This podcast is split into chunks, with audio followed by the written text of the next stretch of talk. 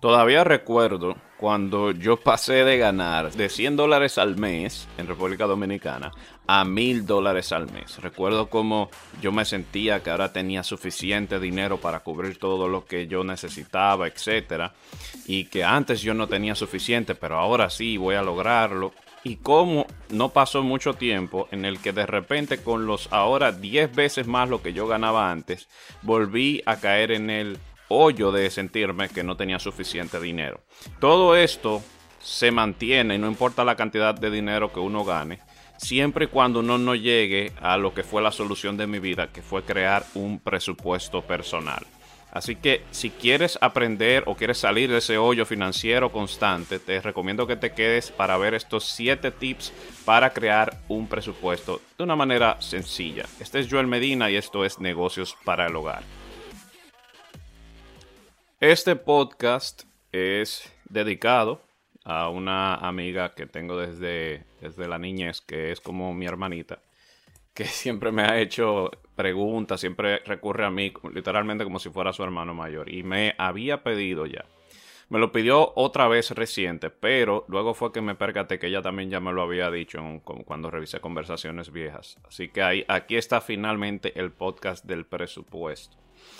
Bueno, ocurre que temprano en la vida yo me percaté de que el problema del presupuesto o, el problema de, perdón, de la falta de dinero inicial venía de mis malos hábitos en, cuanto al gasto, pero también venía de mi falsa percepción de lo que yo, entre lo que yo ganaba y lo que yo podía gastar. una, una falta, una falsa asignación, pero realmente sí era una percepción falsa, porque por ejemplo, si yo ganaba mil dólares, yo recuerdo cuando yo empecé a ganar mil dólares, en mi cabeza, mm, automáticamente yo pensé que yo podía gastar mil dólares al mes.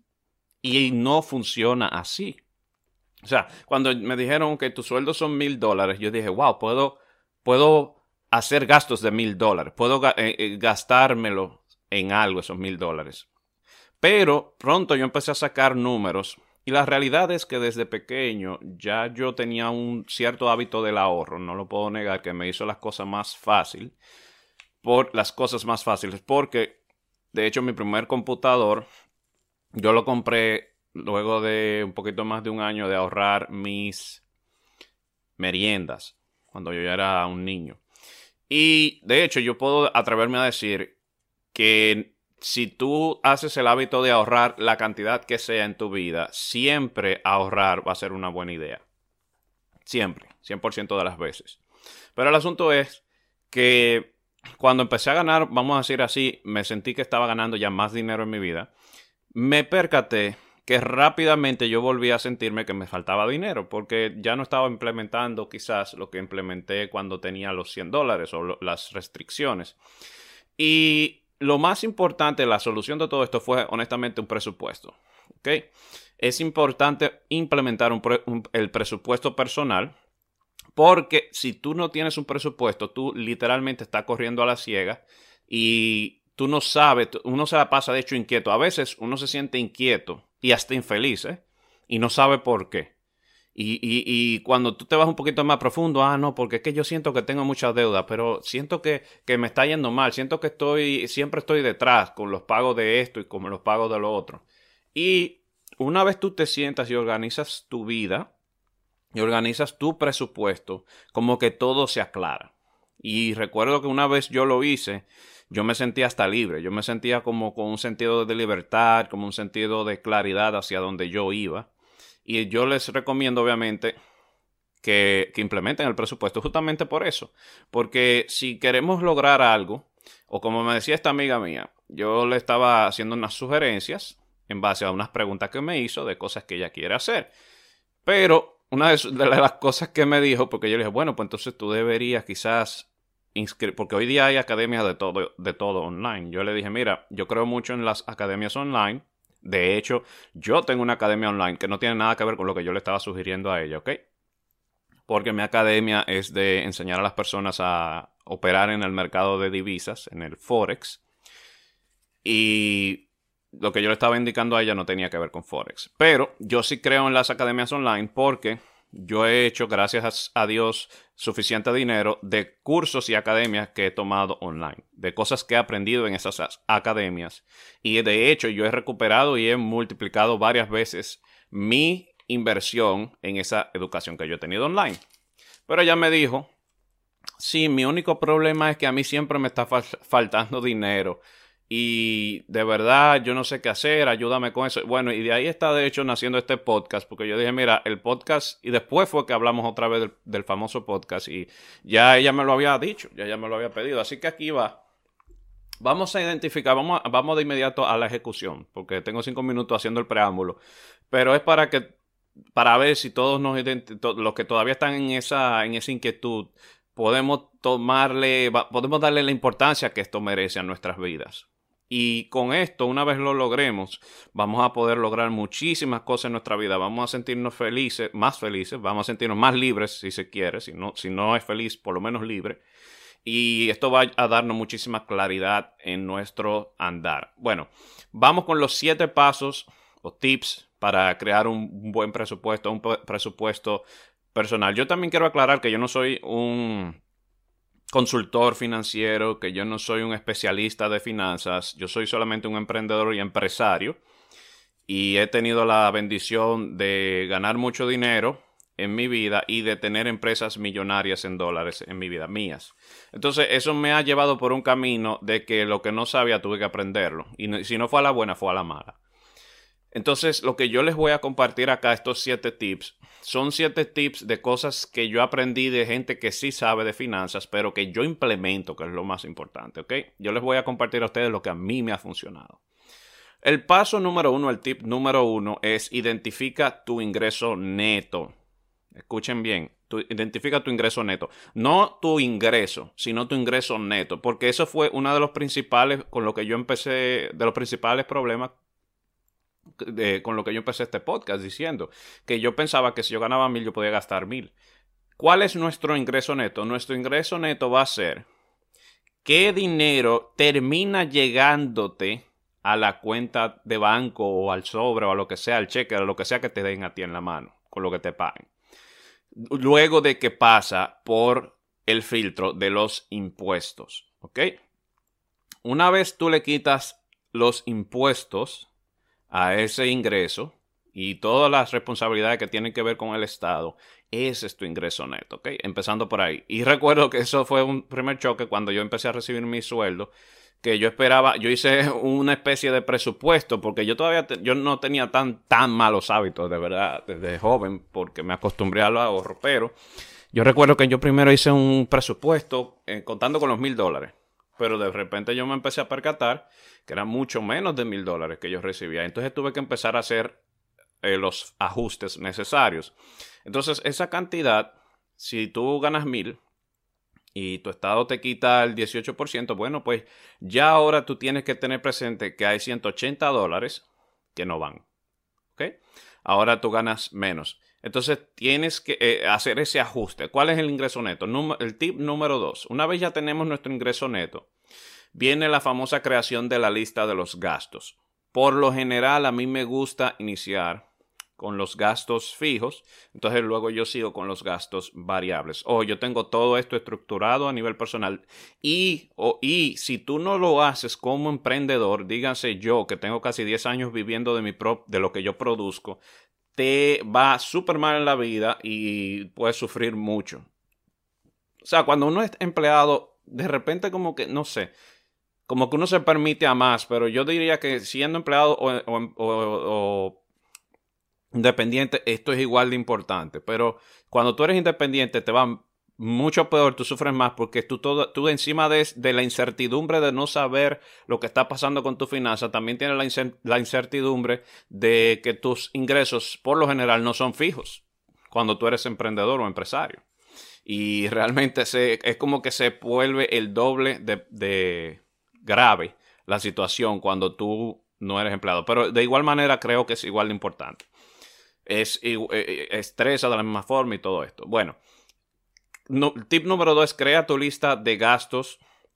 Todos los gastos fijos, los gastos variables. ¿Qué sería un gasto fijo? Los gastos fijos vienen siendo esos gastos recurrentes de los cuales el valor que tú tienes que pagar se mantiene constante relativamente, que en este eh, renglón tendríamos lo que es la renta, el pago del carro, la energía eléctrica, algún préstamo que tú tengas adicional, etc. Por lo general, de estos gastos uno no le puede eficientizar mucho, no se le puede ahorrar suficiente porque ya son fijos y bueno, pues la mayoría de, estos gastos tú no le puedes hacer muchas modificaciones a menos que tú renegocies lo del préstamo o al menos que tú, por ejemplo, si es la energía eléctrica, si tú consumes menos, pero vamos a hablar de eso luego. Luego vienen lo que son los gastos variables. Ojo, esto es importantísimo que lo saquen en una lista. Yo uso Excel, una de mis herramientas preferidas. Yo diría en una hoja de Excel. Y pones arriba en la casilla primera qué, qué es lo que tú ganas o qué es lo que te entra neto, los impuestos y a partir de ahí empezar con los gastos. Entonces, el gasto variable tú puedes poner, ya entra lo que es entretenimiento, lo que incluso la lista de compra de supermercado pudiera estar en gastos fijos si tú, lo, si tú la tienes estable. Vamos a decir, cuando yo, yo recuerdo mi familia tenía un presupuesto específico de compra. Y eso se convirtió como quien dice en un gasto fijo porque era siempre lo mismo. Pero por lo general es un gasto variable. O sea que no importa dónde usted, al final de cuentas esto nada más organizando que usted está. Pero vamos a decir que la compra del supermercado puede estar ahí. Las cenas, eso sí son, tienden a ser muy variables. Salida de cine, etcétera gasolina, todo eso. Del renglón de gastos variables, y es la razón por la que yo lo pondré en gastos variables, es de donde uno por lo general puede eficientizar más, es de donde uno puede recortar más y hacer las mayores, los mayores ahorros cuando tú eficientizas el presupuesto.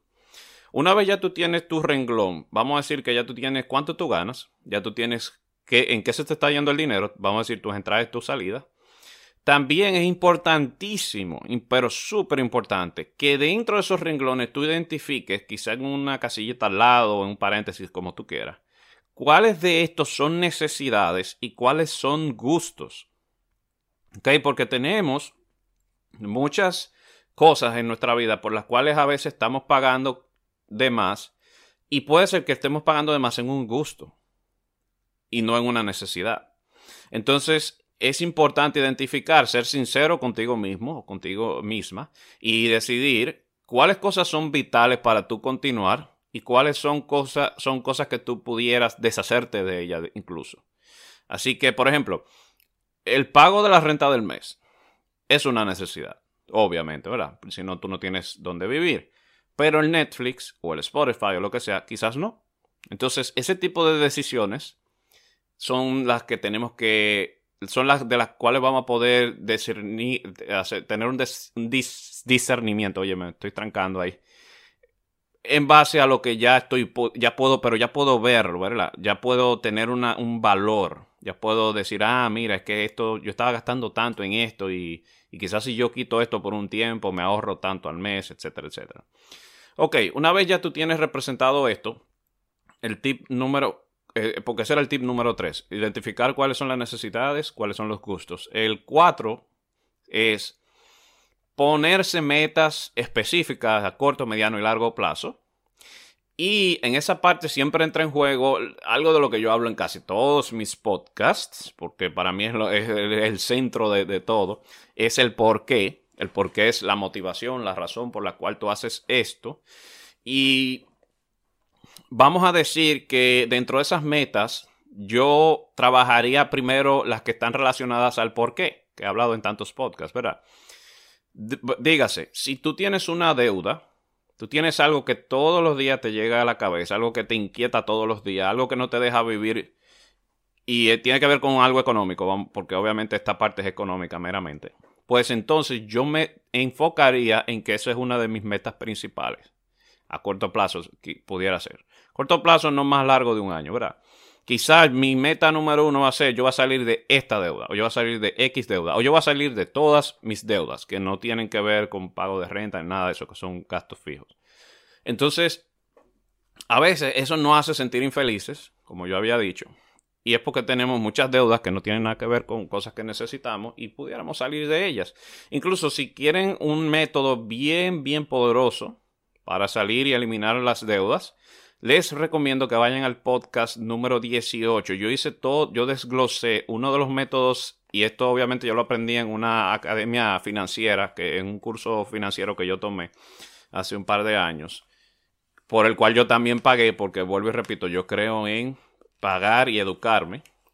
Y que, yo aprendí ahí ese método. Así que váyanse al podcast número 18, que de hecho se llama el método más poderoso para eliminar deudas. Si quieren salir de sus deudas, ahí yo les enseñé un método bien, bien bueno para que puedan salir de ellas, implementándolo también en conjunto con esto que estamos hablando acá. De hecho, creo que ahí en ese podcast incluso menciono el tema de presupuestarse y vamos a decir que son complementarios este podcast con el otro. Bien, entonces una vez ya tenemos nuestras metas claras, entonces pasamos a la planificación. Este sería el tip número 5. O el paso número 5, como ustedes le quieran poner. Es muy flexible, ¿verdad? El paso número 5 es la planificación. Es la parte donde yo decido cuáles cosas voy a eficientizar o incluso cuáles cosas voy a eliminar por completo del presupuesto eh, para poder lograr la meta que tengo. ¿Ok?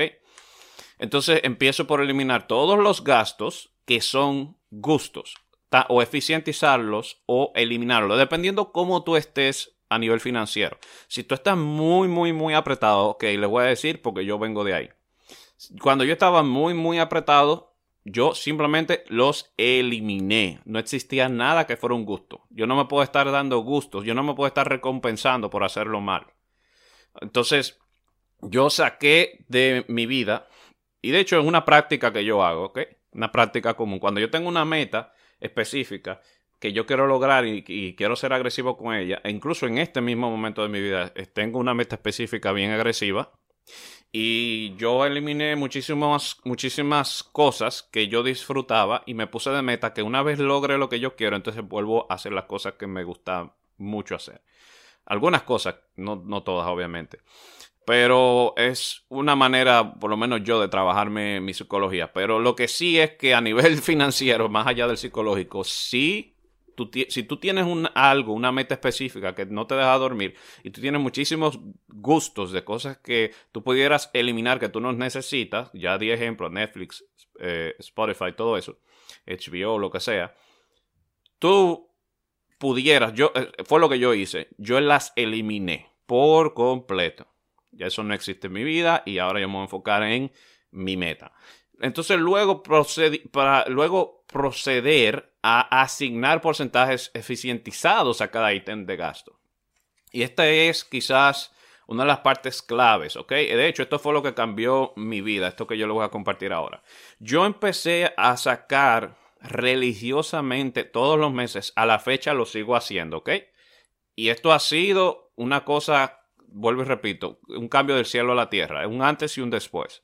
Y es cuando yo empecé a sacar porcentualmente eh, como parte de mi presupuesto de cada ingreso que me llega a mi mano, yo saco, yo categoricé para dónde va ese dinero. Yo antes de que lo reciba ya yo sé para dónde va cada pedazo de ese dinero, cada porcentaje. Por ejemplo, Voy a dar ejemplos, pero obviamente usted lo ajusta a cómo estén sus finanzas y a cuál sea el rango que usted tenga que pagar de lo que, de lo que yo voy a mencionar. Yo le voy a hacer un ejemplo basado en cómo yo lo tengo y les voy a dar los rangos eh, de los porcentajes que se pudieran usar.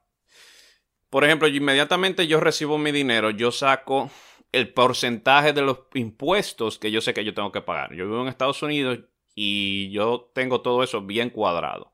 Por ejemplo, yo cuando voy a recibir, si voy a recibir mil dólares o diez mil dólares, lo que sea, ya yo sé que X porcentaje de esos diez mil dólares, ponte un 18% en Florida o lo que sea, ya yo sé que eso no es mío.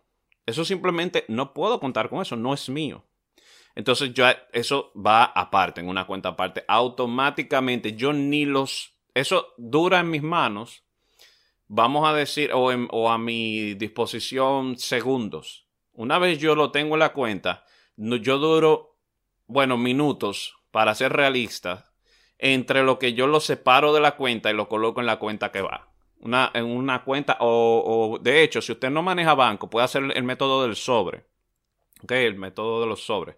Que yo se lo voy a enseñar, no se lo voy a enseñar, quizá podemos hablar de eso luego, pero es algo sencillo.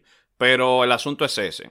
Eh, 10, 10, a 18%, lo, o el porcentaje que sea, se va a impuestos. El 20, 10% o 20%, lo que sea, a diezmos, donaciones o ofrendas. Eh, si usted es de las personas que tiene donaciones, si no es religiosa y no ofrenda y no creen los diezmos, entonces usted lo puede volver donaciones y si su presupuesto lo aguanta, obviamente.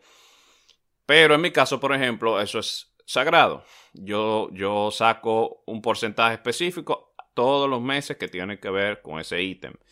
Toda mi vida, ¿eh? sin importar qué tan apretado esté. Y miren, me estoy vivo, coleando y de hecho, gracias a Dios me ha ido muy bien. ¿ok? El 5 al 10% un fondo de emergencia. Miren, eso es una práctica que también yo aprendí en ese, en ese curso, en esa academia que yo tomé de finanzas. Pero la verdad es que eso ha sido algo... Yo no les puedo explicar cómo parece tan sencillo y pendejo y lo importante que ha sido. Hay un porcentaje pequeño, puede ser, no tiene que ser, depende de cuánto usted gane no tiene que ser 5, puede ser menos también, pero vamos a decir que un 5, un 10% usted lo saca para un fondo de emergencias. Hay veces, ese fondo de emergencias sí es un ahorro, pero es un ahorro que vamos a decir, usted no tiene que pensarlo tanto para usarlo, porque para, solamente tiene un nombre ya. Ya tiene una asignación. Y de hecho me ocurrió con una, una pieza de un vehículo que yo tenía acá en Estados Unidos que me dañó la pieza del turbo y solamente esa pieza representó 5 mil dólares y por alguna razón el seguro no me la cubría, no me recuerdo por cuál razón. Y yo recuerdo como lo tranquilo que yo me sentí porque eso salió del fondo de inversión, de emergencias.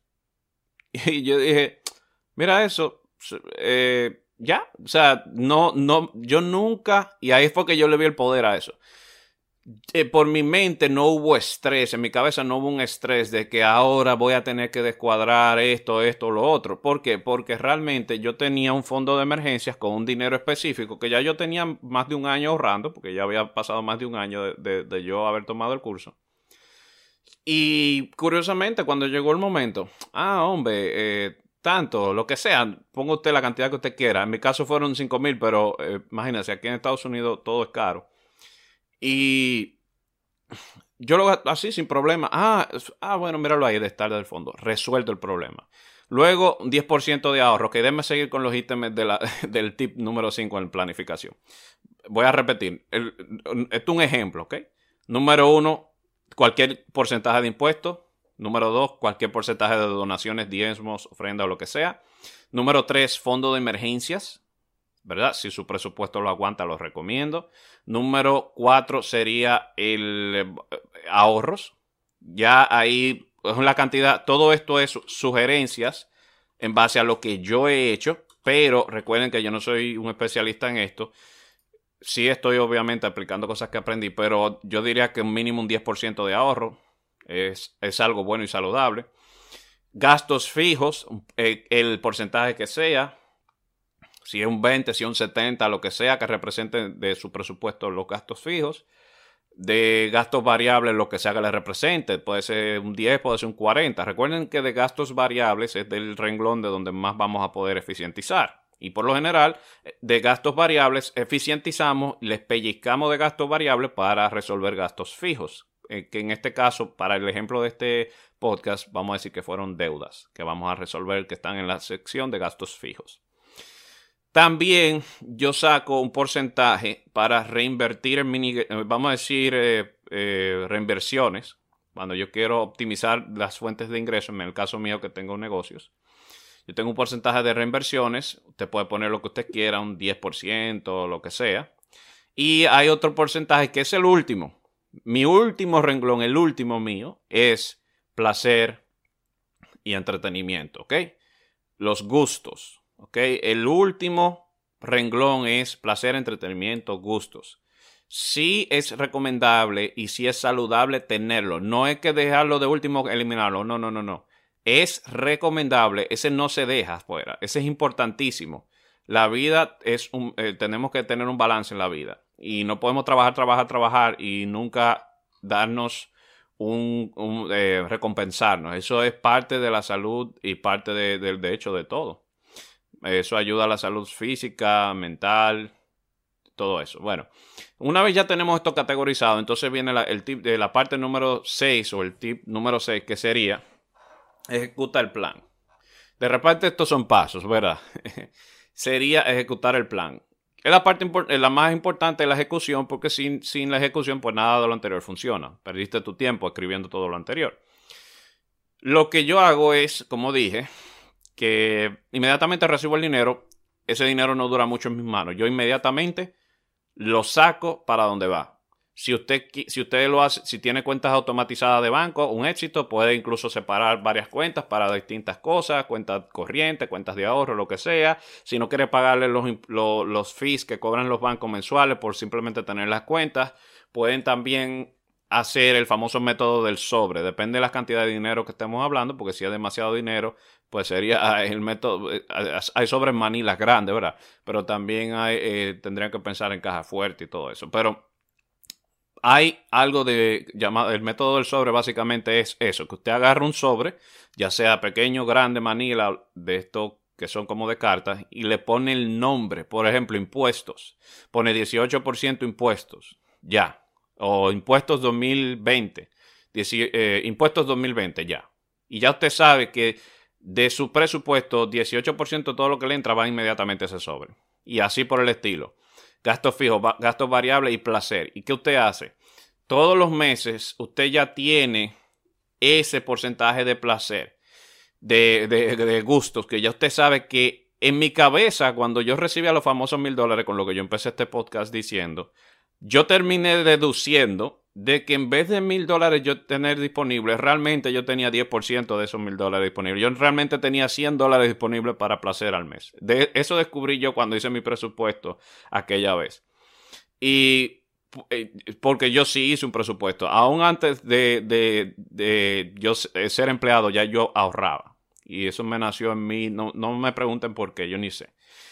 El asunto es que eso es lo que tú de verdad tienes disponible para gastar o vamos a decirle así hasta malgastar si tú quieres. Entonces, ejecuta tu plan y me, no permitas, recomiendo, o por lo menos yo les digo por mí, yo no me permitía ni un segundo que ese dinero durara más tiempo del que debía durar en mis manos, ¿ok?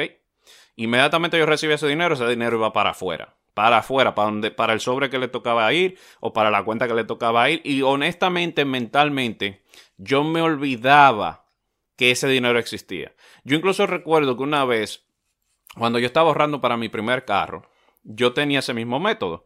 Y yo lo tenía, incluso yo había automatizado, como era un salario que yo ganaba, que inmediatamente me cayera una cantidad, mi banco tenía una opción que me permitía mandar un dinero automático para otra cuenta. Yo la activé por un tiempo, después no me acuerdo qué error me dio y yo prefería hacerlo manual, pero yo recuerdo que como un robot, Inmediatamente yo veía que me pagaban, yo me iba a la cuenta, yo no duraba, eso no me tomaba a mí ni, qué sé yo, 5, 10 minutos, no, 5 minutos. Y yo ah, ya yo lo tenía seteado, seleccionar, enviar, eh, ponía la cantidad, el porcentaje, ya yo lo tenía calculado para la cuenta tal. Y ustedes saben lo que yo hacía, ese dinero yo lo mandaba a otra cuenta de banco, ni siquiera la misma. Yo me lo mandaba a, la, a otra cuenta de banco de ahorro que no tenía nada que ver con la cuenta de banco donde yo recibía el dinero, para ni siquiera verlo. Era una cuenta de banco que para mí no existía. Yo recuerdo, porque tenía un nombre, ese era el carro. Eso nunca se me olvida. Esa cuenta era, se llamaba carro. Y esa, todos los meses yo sacaba un porcentaje bien largo de esa cuenta que caía allá y yo ni siquiera, y yo recuerdo que hasta eh, hubo como una emergencia, entre comillas, que pasó y eh, como en la casa y que había que conseguir un dinero por esto y lo otro. Y les puedo decir que yo hice todo lo posible para ayudar, pero que ese dinero no existía.